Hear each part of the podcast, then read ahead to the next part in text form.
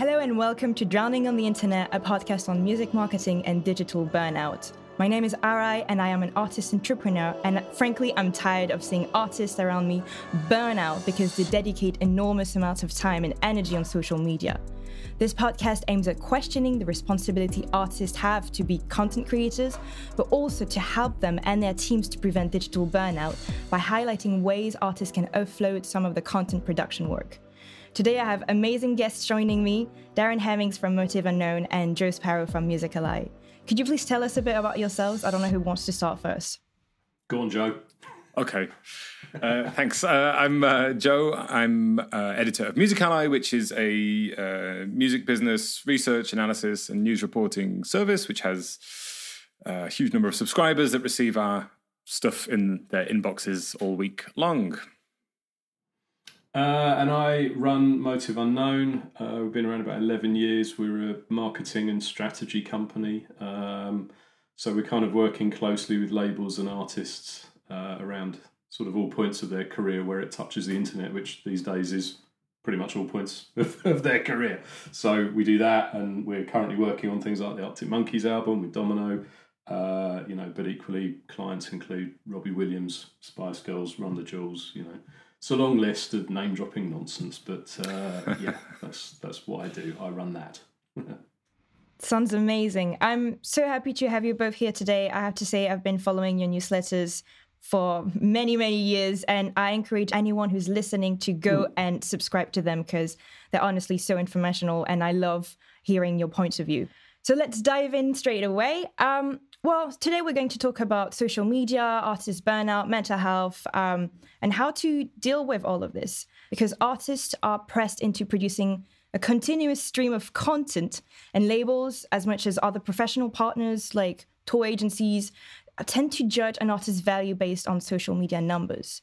But what metrics are they looking at? What's the importance of follower count, for instance, compared to the engagement rate? Oh, you're starting with the easy ones. Um, I mean, it's difficult not, you know, not being a live agent or whatever. I, I sort of, it's tough to know exactly what they're thinking when they look at these things. I mean, I find the whole thing to be a very blunt instrument to gauge just how connected a, you know, a, an artist is with fans and how much they really care. I think, you know, you can have people following an artist account as a, you know, after a zeitgeist moment that goes viral, but that doesn't mean that they're the sort of fans that would necessarily pay for a ticket to see them live. So I think there's a lot of nuance in that, and you know, I sort of understand it in that I think over the last 10 years, people have wanted to, you know, kind of had to fall back on public metrics to understand the popularity of an artist. But personally, you know, I mean, I would always look at engagement first to rat out whether somebody's got, you know, millions of followers and five people commenting is usually a big red flag. But, um, but generally, I'm quite, I'm, well, healthily skeptical of the entire practice of trying to look at these things and make a, a judgment on it. It's, you know, people can do better than that. It's a little bit lazy, I find. It, it, healthy skepticism is a good way of putting it. I think. I mean, I in a previous life, I was a worked in music PR and sort of management services and things like that, and and was a part of that was I was a radio pitcher, a plugger.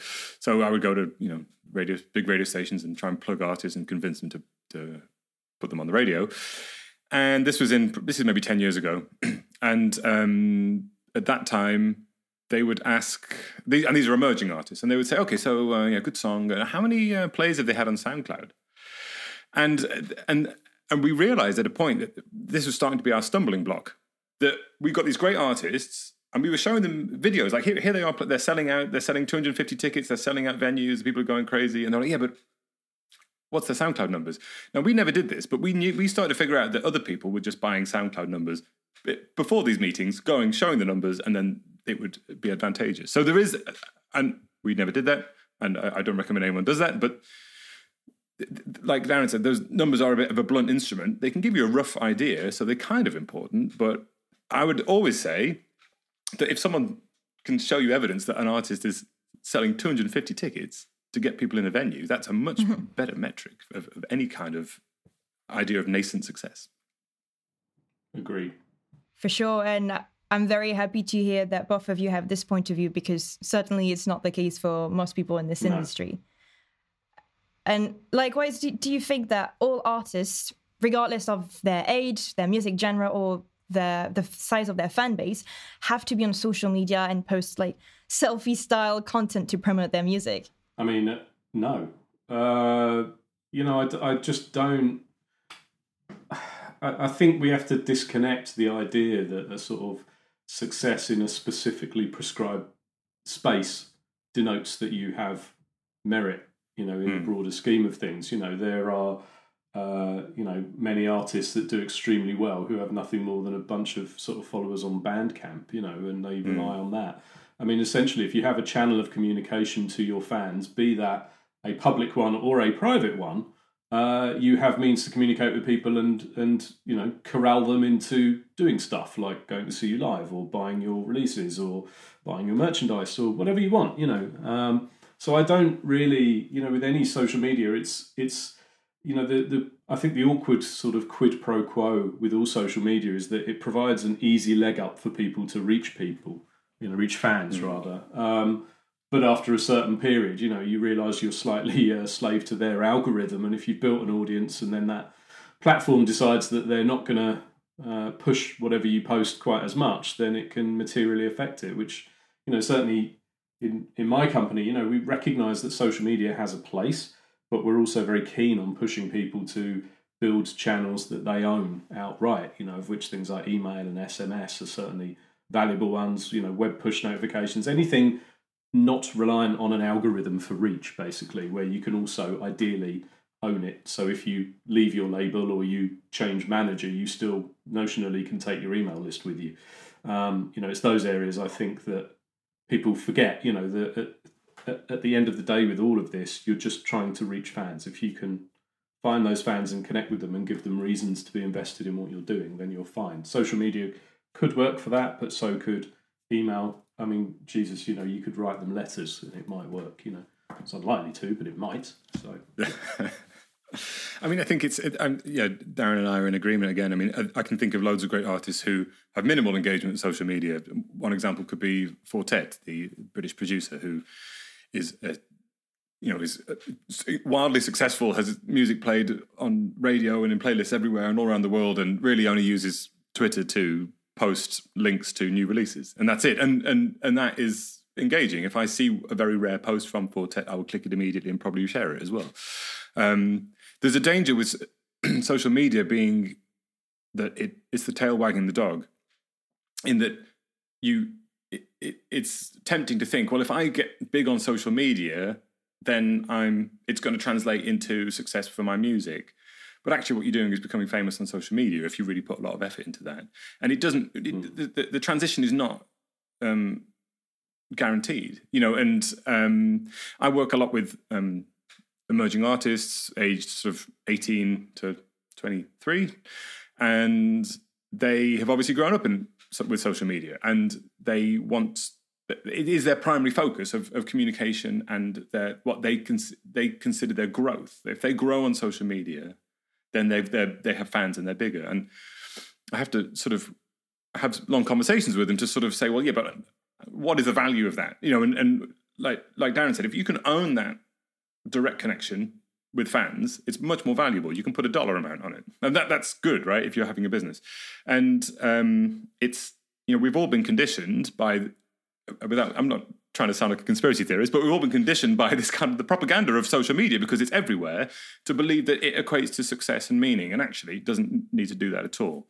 Um, and it's it, if you can look at in a long term sense at what growth is for you personally as an artist and what your success points are, then you can choose the path, and you're not sort of bound to social media.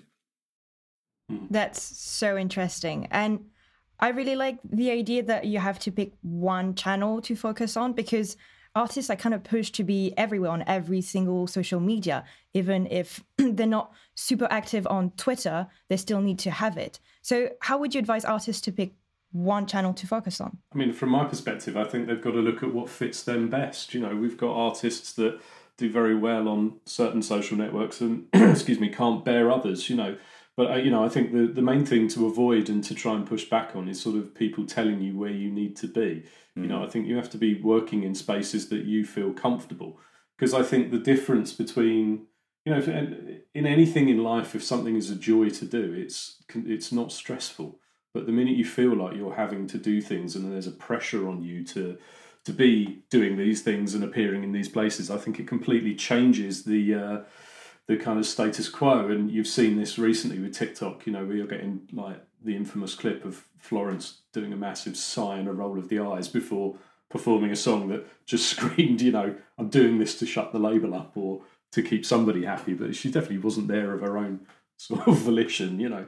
And so I think, yeah, it's it, it, you know, I think that phrase "tail wagging the dog" is probably very applicable. You know, it's quite spot on because you know you are supposed to dictate where you want to build your audience and think mm. about that and focus on that. And you are better off focusing on one channel that you can do really well than focus on five where you're going to do a pretty awful job. You know, that's not worth anything. You know, having a bunch of platforms where you've got slightly disengaged audiences because you're not posting often and all these kinds of things, that's not going to help you at all. So, you know, there's there's a pragmatism that gets lost along the way, usually because somebody's whispering bad wisdom in people's ear, you know, that you have to go over here and do this, and it's a colossal waste of their time, in my view. Yeah, I, mean, it's, it's really refreshing to hear this from someone like Darren who works in that industry and um, I can imagine as an artist, it must feel really good to have that as your advice because a lot of the advice you receive is, I would say, maybe based on fear, like fear of missing out. Like if we don't do this, we're going to lose. You know, we're going to we're going to miss the land grab, and we're not going to be, uh, uh, be able to own that space. And I think it's a bit of a fallacy because there's always going to be a new space. There's always going to be somewhere else. Yeah. I work with a lot of, like I said, a lot of young artists, and I remember five years ago, or even four years ago, they would come to me and say, "Look, I, I, I need to connect with my fans. I need to post stuff to Instagram, but I really hate Instagram and I hate Twitter, and and, and I don't use Facebook because that's for old people. So." What do I do? And I said, I used to, the advice I would give was, well, you know, find a way of making Instagram work for you, and you know, and it's, but that's kind of a, a halfway solution. But now, like even just three years later, if they say that to me, I say, well, what about Twitch? What about uh, you know, uh, podcasting? What about TikTok? What about you? Know, You can find all these. First of all, there's a lot more platforms they can use and find one that they enjoy using. And secondly, you don't actually have to use social media at all. You can use any other any platform that allows you to connect with people. It could be email. It could even be live streaming something that's not related to music. You could live stream yourself gaming and you're still getting a fan mm. base and then you can engage them with music and it all builds this community around you and and I feel, I feel, from, from my perspective, as someone passing on advice to to emerging artists, that they're in the the the best time in that in that sense. If they want to reach out to a, a, a group of people that are like them, find the platform that you like, do that thing, and you will find people like you, and they will probably like your music. Hmm. Yeah, amazing advice. Um, but still, even if they are streaming themselves gaming, or if they are uh, engaging with Instagram in their most authentic way, artists and creators, let's call them that way, are still pushed to make large quantities of high quality content. And most people don't realize, I think, how time consuming it is. So I'm wondering do we now consider content making as part of an artist's job? Just like rehearsing a show or doing interviews? Is it their responsibility to make sure that their social media platforms are active? I don't. I mean, I don't think it's a very sort of yes or no answer. You know, we we work with a label called Young Poet, and Connor Albert on that is very. Um, you know, he, he enjoys uh, using TikTok, or I, I get the impression he does. I've no reason to think otherwise. But you know, he's done some amazing stuff on there.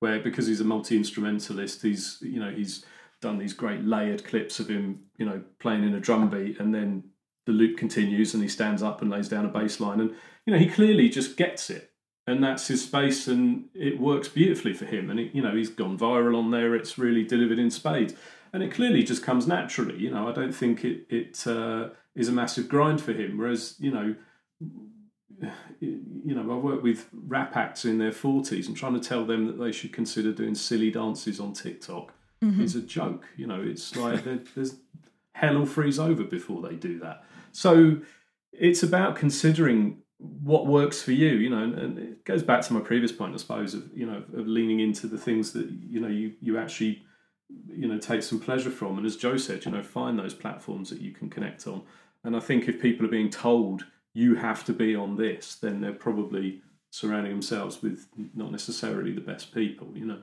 I tire greatly of people being told they have to do X, Y, and Z. It's, usually rubbish. Yeah, I, I, that's that's my sort of starting point as well, which is if if you're being if you're being pushed to do something you don't think is if you really fundamentally don't think it's right, like that you have to then at least sit down and talk about it with whoever you're working with and say, right, look, this is what I feel, and, and either they can convince you that maybe their experience means that you know give it another go, or it's fundamentally wrong, and then you find another approach. The beauty of the world now is that there are many many approaches, and it would be you know, and I think it's important to remember that uh, surround yourself with people who have um, who have strength in their beliefs. You know, because if if they're saying to you, "Hey, look, you don't do this," you know, like instead of trying to be everywhere, and you, you will just obviously exhaust yourself. You can't be on all social media, even if you don't. You're not an artist, right? You can't do it. You know, you can't be everywhere.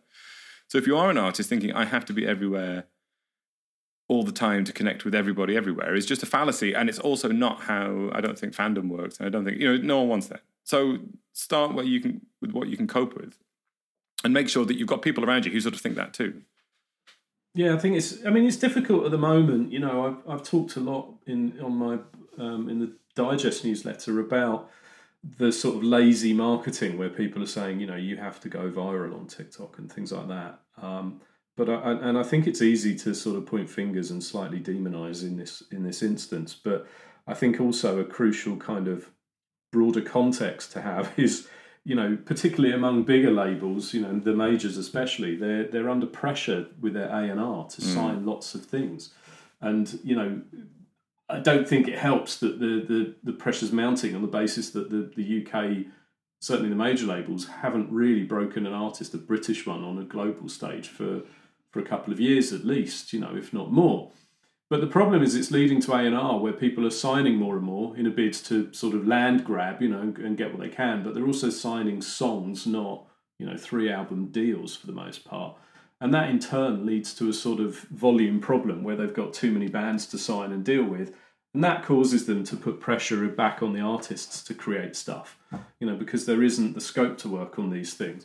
And so you then get this issue of managers being pressured and the sort of what we've seen with um, you know Halsey and, and people like that of like we need you to do another viral and all this kind of thing and mm. putting the onus of the content creation back on the artist and a sort of gating an expectation that unless you do this we're not going to release things and it's difficult because their managers have got artists that they're desperately trying to break you know and, and get somewhere with they're scared that if they say no the A&R you know the label will lose faith and won't get behind them mm-hmm. you know it is is complex at the moment. You know, I think it's very easy for us to sort of sit here and go, "Well, don't do it." You know, if people pressure you, it's it's not the right thing to do.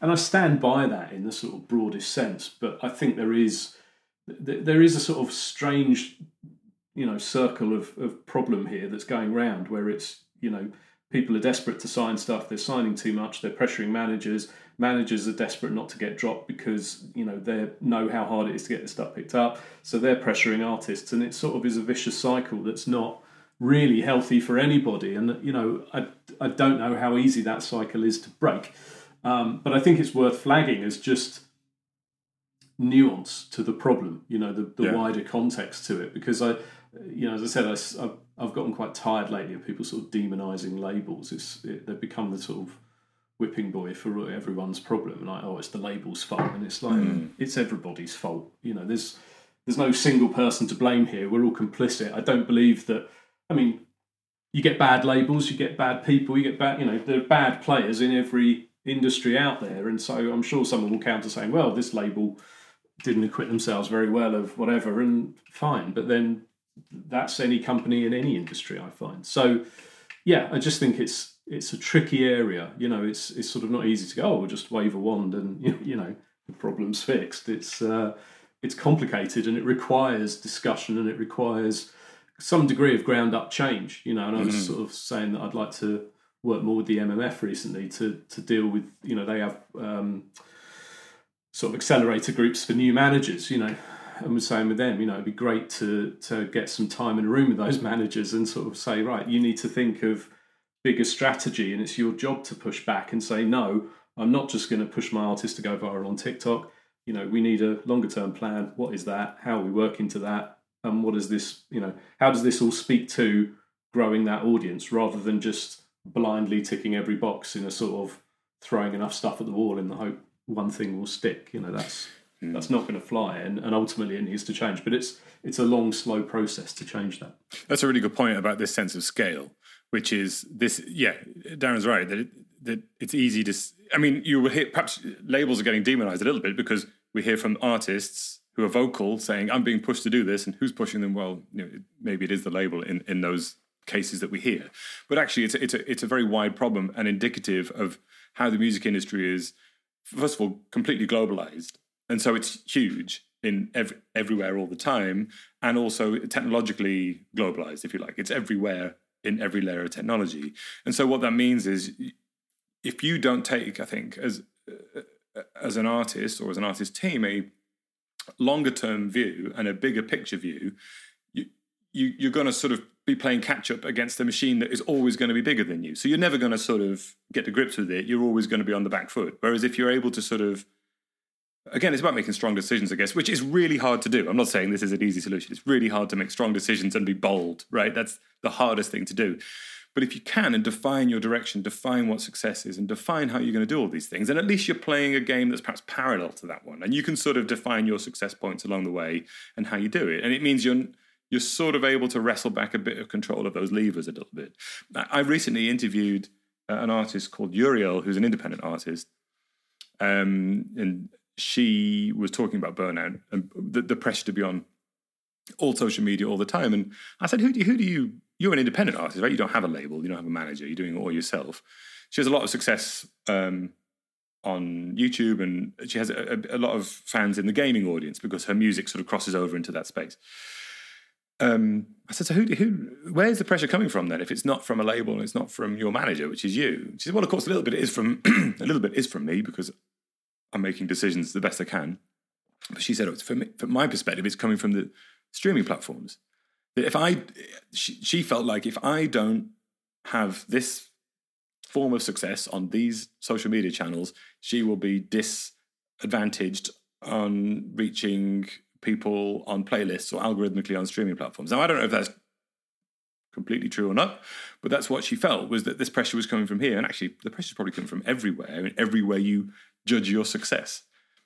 That's very interesting. And I want to go back to this idea of always on and always feeding the algorithm without really knowing how it works. And I was wondering, is it necessary to keep posting in between promotional cycles, or can artists and their teams use this downtown to take a break from social media or at least post much less frequently? It's a tricky one, isn't it? There is an argument that if you post less, then your engagement disappears. But I think the problem with that is, you know, with whenever I've been talking to you know young artists on the rise on that space, uh, you know, in that space before now, it creates a sort of existential crisis because they feel like, you know, a lot of artists when they're starting out, they're not even they're not they're not doing it full time. You know, they've got a life, they've got a job to do, so they can't be posting every day something terrifically interesting for their fans to lap up. You know, the, the reality is that they probably just went and did their day job and it was quite mundane, you know. And so they find themselves posting just sort of crappy stuff to tick a box because they want to keep engaging people. I mean, it's sort of interesting, you know, to you know, take uh, Joe's example of Four Tet. You know, Four Tet doesn't really post much. But the difference is that when he does post, it gets such massive engagement that algorithms super serve his post anyway. And I'm mindful not to compare like a Four Tet to somebody who's on the rise, but you know, I think generally it post by post, if these things work, then they take flight, you know, and so trying to keep feeding these things when you're on downtime and everything else, I, I suspect may well have, uh, you know, bad knock on effects elsewhere. You know, if you're sat with your headspace partially filled with what am I going to stick on Instagram today, when actually it should be, you know, how am I going to fix the bridge of this song I'm working on, then something's got to give, right? You know, you've only got a finite amount of time and attention to give to things and creativity. And I think when you're spreading that over like multiple platforms, particularly out of a sense of, you know, I must tick the box marked sort of posted today or whatever, mm. you know, then you're very much getting things the wrong way round. You know, I I simply don't agree with that. I think you know, again, if fans really want to hear from you, they'll ascribe to whichever channel you you know you decide is the best one to to to be on for that purpose. You know. Yeah. Um, but otherwise, you keep chipping away. You know, that's all you can do. Yeah, it's about, it's about balance, isn't it? Because obviously, if you're a successful artist with an established fan base, then social media will serve you because you have thousands of followers who are highly motivated to click whatever you share, and then you can be. Then your problem becomes a, a nice one, which is, well, how often do I do this? And what is the meaning behind me posting very regularly and posting not very much at all? That fans will engage either way. the problem, I think, comes if you sort of um, conflate the ideas of becoming successful in with gaining social media numbers. So if like if what you're doing is trying to grow your followers on social media, are you what, what kind of music artist are you? Are you are you more of a social media artist rather than a music artist? I mean, this, I'm being very broad brushstrokes here, and I think um, yeah, like Darren said, I mean, you know, I think time would be better spent just like creating the absolutely the best most amazing music you can because that is, I, I, believe, your best promotional tool. Of course, you can augment that with really good marketing and, and always, always. But th- that is the golden ticket that will make all those next steps much easier and give you more leverage. Mm. And I, I, think that there's, it's understandable. I don't, I'm not criticizing anybody who puts a lot of focus into social media, but I think there's a real balance. It's a very difficult balance. And if you can, but I, think it again comes down to fundamentals. Are you which which where is your area of focus? And and then make sure that one that the things that you are using as much as you can serve you as much as possible. And I acknowledge, of course, that you have to put work in on social media to to reach new people. Hmm. Yeah, and we've seen a lot of artists just post the same video over and over again with the same caption, with the same music cut uh, on TikTok and on on Instagram Reels, just hoping that it will eventually break out. For some people, it does work, um, and it has proven to be an effective technique for some people. Uh, but otherwise, a lot of, of others, just like you said, instead of spending time focusing on their music or finding a one good idea for a piece of content, they just recycle the same thing and end up completely decreasing the quality of, of the videos. You know yeah, there's a sort of palpable desperation to it, which you know, I, I just I don't feel any of that is a good way to spend time. I mean, if an artist, when particular at the outset, is essentially an entrepreneur, you know, they're trying to build a business or a brand that people care about, then I think the values that they're attaching to that, that people want to latch onto, need to be considered a little more carefully than just, oh, I'm going to hammer out a video over and over again and sort of hope that at some point it takes flight. You know, it, it I, I, yeah, I just struggle with all of it. I mean, I, you know, I, I run a label myself, and we just reissued a, an album from a friend of ours from about 2006, and we decided with all of it that we were just going to, for the first time, because it's you know it's a lab, label that's fun. We're not trying to make money from it, but we decided for the first time we'd actually play the game with Bandcamp and you, know take time to pitch them properly and you know explain what this is and everything else. And we got featured on Bandcamp in the in the the new and notable feed last week, and since then we've sold a copy of that album about once every twenty minutes. Wow! You know, it just keeps going, wow. and we keep building an audience. And we're sort of looking at it like, yeah, good start. You know, we, I mean, we're pretty you know modest in our expectations. All this, we're all old. You know, we're not expecting to be the next Justin Bieber for Christ's sake. You know, we're just having fun mm. doing what we do.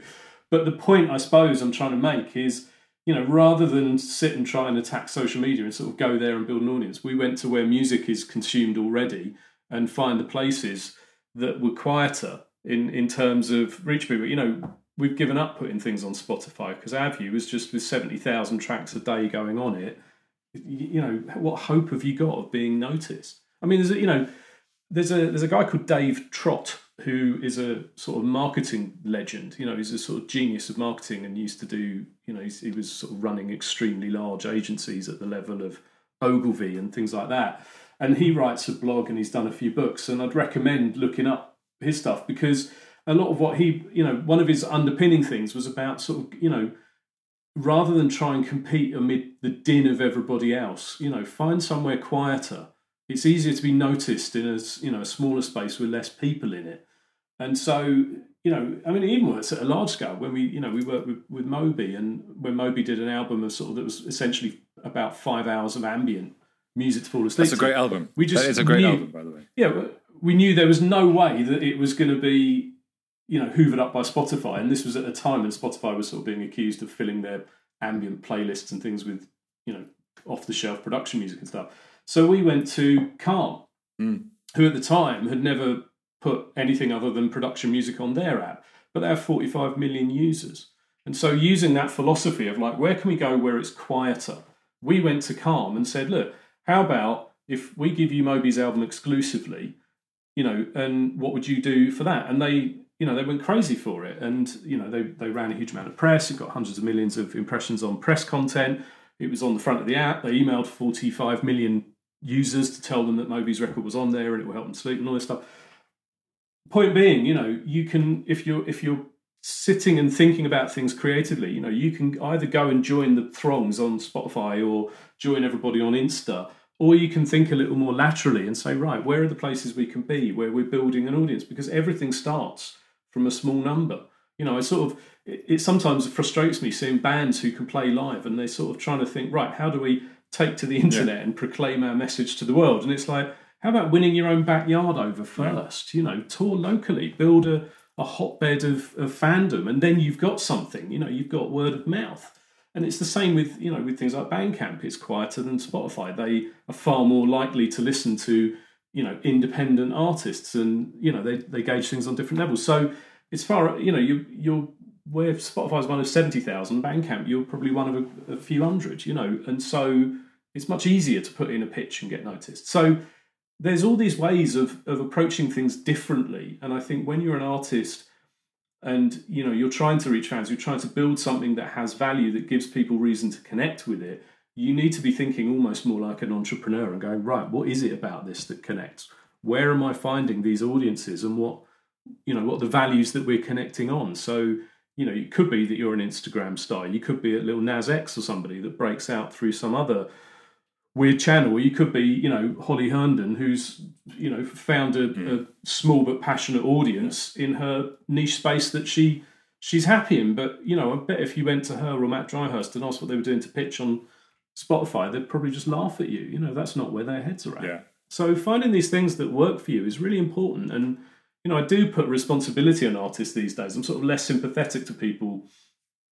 Oh, it's the label or your manager. I mean, you know, unfortunately, I think the artist has to accept responsibility for their own thing. Hmm. I run a company. I don't sit here and go, well, my my accountant tells me we should do X. Like, it's my business. I decide where we go. I take advice from people, of course, but I, you know, ultimately I have to make the decision. And I think artists have to accept that that's part of what this all involves, you know. And there's a reason some of the best artists on the planet are very savvy people. You know, Mick Jagger is no slouch with his numbers. He knows exactly what the Rolling Stones are doing and what they're worth. You know, he's not blindly just passing that off to somebody else. You know, So I, I think this is it's a crap example, but No, I- point stands. No, I think I think it's a famously good example, isn't it? He knows how much he makes every uh, every show, doesn't he? I think. I mean, I think this is golden advice for Darren. I mean, it's, he's hit the nail on the head a few times there. It, it like, and the only thing I would add to it is, if you try and compete, but with volume, um, in terms of getting lots of videos out there, or the same video out there again and again, you're competing with the biggest international platforms in the world. You can you can and brands. You're competing at at scale with people you will never be louder than. So you- you're sort of setting yourself. You might break through. We we hear about the success, the the, the small number of success stories, but the, the, you're you're going to compete with Google and the biggest platforms and all their technology that is designed to kind of filter you out. And th- this idea of treating yourself as a small business, understanding um, what your selling point is and what your qualities are. The, the, this this the thing Darren said there about a band not wanting to tour. I I've I've experienced this. Like if you if you're a great live band, gig, gig, gig, and gig again, and forget about social media. Your fans that you gain will become your social media presence, and you know find that small, focused place, dig into it, become uh, beloved in that space, and it will all go from there. I'm, I I believe it. I've seen it. I, I can't think of a, a way that a small business style artist can go another way. Really, I mean, it's it's also an interesting thing around social media. When I, I started out, I worked with a band who are now you know global arena tier band, and you know I've had platinum records and all that stuff. But when they started out, they hated social media and they didn't want to be on it. But one point I was making to the team even was people seem to think that if an artist isn't on the platform, then they're not on the platform. Like they don't exist on the platform, which is bullshit. Mm. You know, we like we work with LuckyMe and uh, and Warp at the moment, and Hudson Mohawke is not active on TikTok, and yet has just gone super viral on TikTok for the most bizarre of reasons. Which, if you go and Google Hudson Mohawke and the song CBAT, which is CBAT, you'll find a you find the explanation for it because it's uh, not safe for work. But the but the reason it, it you know it went viral was because of a Reddit post that was so completely ridiculous that it then led to loads of people on TikTok sort of doing interpretations of what they thought this post was about. And before we knew it, it had hundreds of millions of views. Now, Hudson Mohawke, he's he's gleefully taken part in this as well. You know, he thought the whole thing was hilarious. He's joined in. He's done remixes with you know George Michael's sort of songs being remixed with his song applied to it. All this stuff, and he's he's done the right thing by leaning in and accepting it in good humour and all this kind of stuff. Um, but he didn't instigate it. You know, it happened entirely without his. You know, he didn't start any of it. I mean, it was hilarious because people go, "Well, if this is a music marketing campaign, it's genius." And yeah. we were looking at it going, "Christ, if only." I mean, if it was, damn right, and I would be gladly accepting awards for my efforts. But no, this was this was fan led. But to my point, you know, he hasn't nurtured a fan base on TikTok in in the sense of he hasn't been trying to do this. It just happened, you know, and, and you see this a lot where something happens and goes viral. And it's got nothing, you know, the band or the artist didn't instigate it. So they're everywhere on social media. They're just they themselves may not necessarily be on it, but it doesn't mean there's no evidence of them uh, on there and there's no evidence of their work, you know it's, as Joe said, you know, the, the fans of the amplification. Yeah, and trying to reverse engineer that situation would be a mistake because you, you can't. It's it's that was an organic thing that happened, and trying to make it happen would probably not. Yeah, and it was funny actually because with the with the Hudmo stuff, you know, inevitably the the, the label, you know, they, they reached out and we had a you know a quick call to work out what our view on this was and what the response was and everything else, and, and you know we were saying on that, you know, you you could a, a sort of very binary approach would be right. Let's run loads of ads yeah. for his new album around this, blah blah blah. And we generally agreed that the best thing we could do is just you know let Ross Hudmo get involved, you know, and, and enjoy the moment and take you know be playing along with it all. But as far as ads and stuff, it's like no, just let fans own it. Like that is the thing, you know. Just just let it be fan owned, let it be fan powered. The minute we walk in trying to talk about advertising a record around it, it, it cheapens the whole thing and removes the authenticity completely.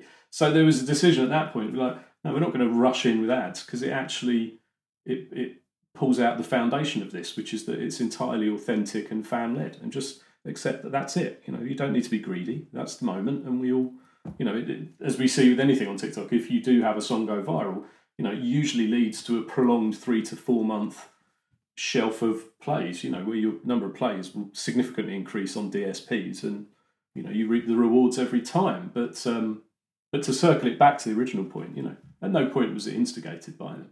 That's golden advice. Once again, I'm I'm very thankful to have you both here because I feel like the people who are going to listen to this who are frustrated because of social media will get a lot of insight out of this, but also a lot of mm. reassurance, you know.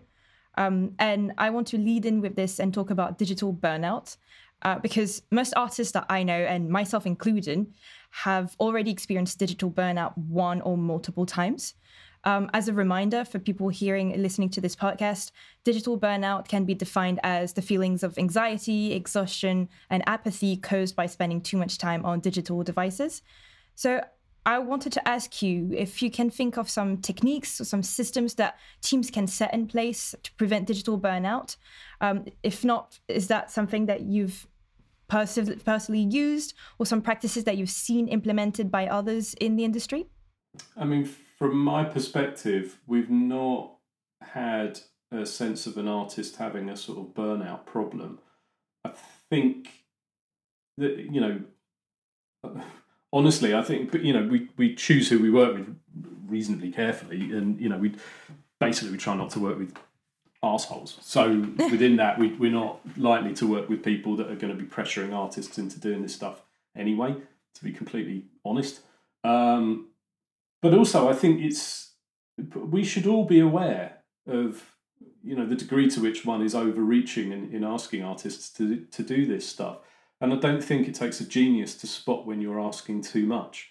You know, I think that relentless kind of you got to do this, you got to do that, you got to do that, you got to do that. You know, it does chip away. And having personal experience of sort of burnout episodes running my company, you know, you tend not to notice that these things are chipping away Yeah. at you until you're sort of just about to fall off the edge of it. And when that happens, it you know it has severe consequences. So I think you know managers label people generally being tuned into this is wise. I mean, I you know I got up this morning to news that Sam Fender has just cancelled a load of dates citing mental health, and he said, you know, it would be ludicrous for me to not look after my own mental health when I spend a lot of time telling everybody else to look after theirs, and I'm now aware that I've kind of overcooked it, and I just need to take a break. And you know, I think it's uh, you know huge kudos to him for doing it. I think bringing bringing those conversations out into the open, I think, is incredibly important from artists. And um, you know, I think increasingly people are understanding this that maybe we are demanding a little bit too much, and there's this sort of weird sense that someone can just be on, you know, professionally on, sort of round the clock for 18 hours a day. You can't. It's just simply not plausible, and it is not healthy. Um, so you know, I, but I feel the signs generally should be relatively apparent. You know, I, I think if you're personally dealing with somebody, seeing, you know, you must be able to recognise stress. You can see in the way people lock up, or they, you know, they become quieter. They're not, they don't respond. They just go, yeah, okay, you know, and they're not, they're not there present with you in what you're trying to talk about and things like that.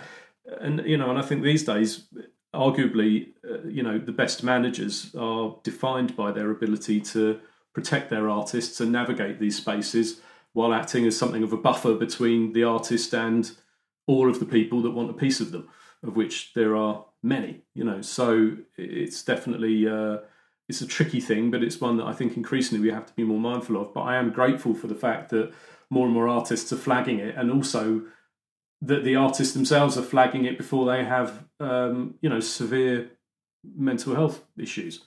You know, I think in Sam Fender's case, I hope that he's seeing it coming far enough out to go right. I, I need to protect myself here, so I'm going to, you know, cancel the dates, just take care of myself, rather than wait until he's on tour and Yeah. he feels like he's in a place he can't get out of. And you know, these are the sorts of things that I think, you know, people like Avicii were you know, a lot of that was referenced around him of just the endless pressure and a sense that he couldn't escape that, you know, and turning to drink and drugs to to get through these things and all that stuff. So, you know, anyone calling it out well ahead of that, as I hope someone like Sam Fender would, but plenty of others have done the same, is is I think a really good thing and very healthy and positive to see. Yeah, and that's that's the real positive thing at the moment. That one of the sort of it, while the world is kind of a bit chaotic at the moment, one of the real sort of big growth points societally recently is that people are very aware of mental health, the importance of it, and are understanding. Sam Fender's fans are they might feel a little bit disappointed, but they're going to be, I think, completely understanding and supportive of his, of his decision. And most artists who do this, you know, they they will be supportive of it, and that's that comes through the transparency of talking about this and talking about mental health, and, and that's a really good thing. Um, I think if you're working with a team, again, it's about picking your team carefully, and and and, and if you are that team, being very thoughtful and looking at your artist and, and not asking too much. If you're an independent artist, it's a little bit different. If you're an emerging artist, independent artist, you are the team, and so then you have then that's really difficult because you have to be mindful for yourself, and yet you've got this, you know, this this this ambition and drive pushing you to be all places all the time. And and and, and that's where you lose perspective and you can burn out without realizing it. Like darren says you don't really realize until it's just about to happen if you're lucky.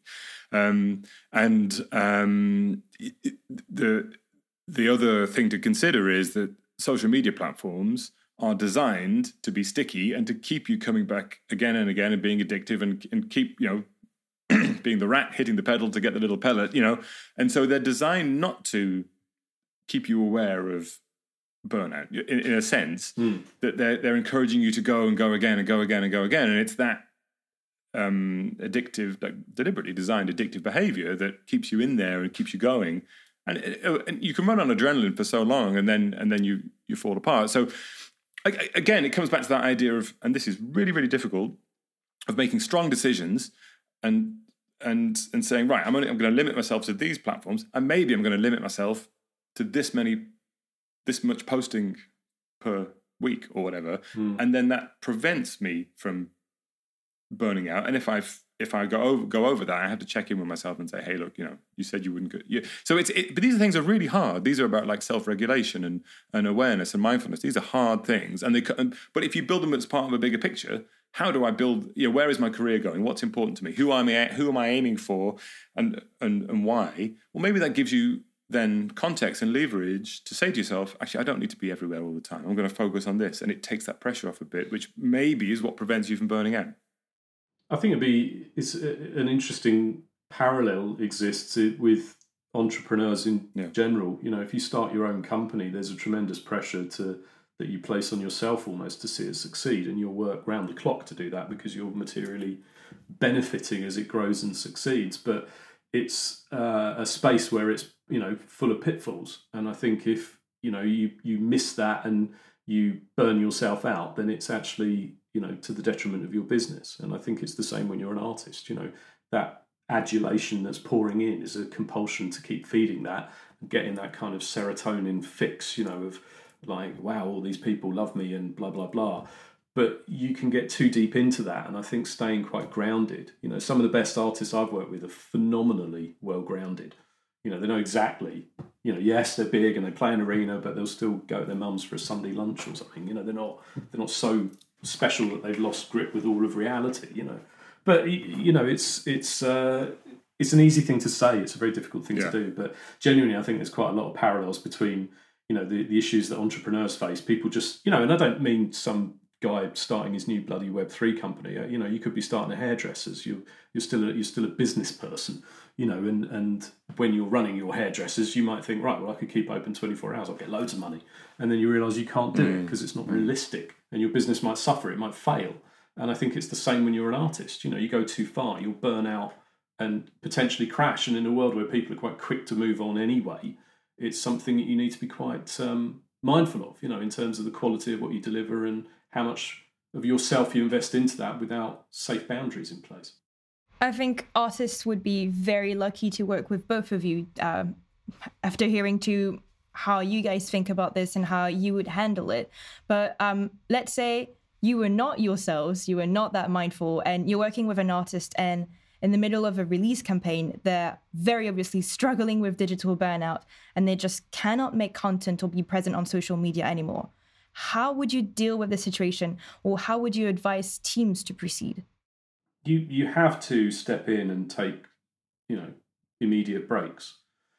You know, I run a company. I've worked with people that have had problems of whatever sort, and when they have those problems, you can't view it in terms of oh, but they've got to do this for this client or they've got to do that for that client. All of that has to be the secondary concern. You have to go like you know that can wait. There are human issues here to deal with, you know, and it's not work and the fans and all this shit. You know, it's it's a person, and you have to be human about this in saying, right, we need to just draw a hard stop to it. If that means you know dates are cancelled, if that means the release is postponed, fine. You know, you do what you have to do, and perhaps after you've taken care of the immediate problem of, of somebody clearly exhibiting uh, mental health difficulties, you know, and it, assuming you've then helped them to have the break, seek you know counselling and whatever they may need to help them straighten this all out and and you know feel stronger and better as a consequence. Then after that, you need to reflect on these things and ask why this came about and you know what the steps are to avoid it. You know, when I had burnout issues with my company, you know, you, you after you've dealt with it, you have to look back on it and it's seeing those warning signs, recognizing what they were, and making sure that they're big, massive red flags. And when those red flags come up, you instantly stop what you're doing and react accordingly. You know, if you ever recognize that red flag moment, it's the point at which you go, right, stop. You know, we need to just draw a line under this. We, uh, you know, need to figure this out. But everything stops at that red flag. It doesn't. You don't go past it and think, "Oh, I'll probably be all right," because you won't. You know, it's there'll be another red flag, and you don't get many of them before you're really in quite a bad place. And I think it's the same with artists. You know, people have to recognise what those red flag moments are, and you know, establish that with a view to protecting them. Um, because I think generally there's there's an argument um, that you know creative people may generally struggle more with mental health difficulties and things. And i'm not sure especially why that may be. Uh, you know it's just the type of personality they are more so than it being a sort of biological thing. Maybe it's you know i don't know but there certainly seems to be a evidence that statistically they're more likely to struggle. So we should all be aware that the people we're working with and we're working around even you know i think a lot of given a lot of people in the music business are sort of frustrated artists or people who are in that space they're not in terms of their personality, they're not that different to the hmm. people they work with. And so we all have to be very mindful of this. You know, it's an area where it is generally quite easy for people to struggle. You know, the, unfortunately, the music industry's track record in this space is pretty bad. Um, and I think a lot more could be done both with artists and with people working in the music business to understand these things, recognize them, and support one another a lot more. Because I think actually we'll all benefit a lot more from result. Nobody does their best work when they're in the middle of a break. Yeah. You know, that's not how life is. You know, they should be happy and healthy for the most part, uh, but certainly not having mental health yeah. trauma. I, I, don't have a lot to add to that because that, that's all perfect advice. Uh, other than to say it, it shows how important it is to carefully pick the people around you and to be again, this comes down to unfortunately to bold decisions of saying, actually, I, am going to say no because I don't think this person is, has my best interests at heart, and another opportunity will come along. That's a very hard thing to do when you're seeking mm. success, right? That's that's really difficult. I, I hope that as the music industry progresses and evolves and gets better at a lot of things, it's going to get more compassionate. The kind of things that Darren's saying, where you know, like people are able to look in and step in and say, "Hey, you know, it's actually more important we protect the mental health of the artist rather than get this tour on the road." And the music industry has been really terrible uh, in the past at that, and I think it's getting better as as more people enter the industry with that awareness, and people in the industry already have more awareness and are braver, are able to say that. Um, so I hope that this is not a, a, thing. I hope this is a thing that is better supported in the future, and and you know the, the whole value chain is is, if you like, is, is better set up to be okay with this. If someone wants to cancel their shows, mm. pull out of so doing social media, pull out of events, if the fans go, yeah, okay, that's fine, you should do that, and the management say, yeah, that's fine, you should do that, and everyone says that's fine, you should do that, look after yourself, then it's going to happen more, and that's good, right? We don't like the, the Avicii documentary that I think Darren you mentioned earlier is is is should be a benchmark piece of viewing for everybody of how things should not happen, you know, in, in terms of pushing an artist. Hmm. Agree. Well, we'll end on this precious advice and these very important words. I would like to thank you once more for joining me today. Uh, this has been amazing, and I'm sure it will benefit a lot of people, both artists and artist teams alike. Um, to people listening to this podcast, I will also make available on my website a list of um, additional resources for mental health and further reading on digital burnout and how to deal with uh, making music content on social media. And of course, I will link both of our amazing guests' and newsletters on my website as well. Thank you for listening and goodbye.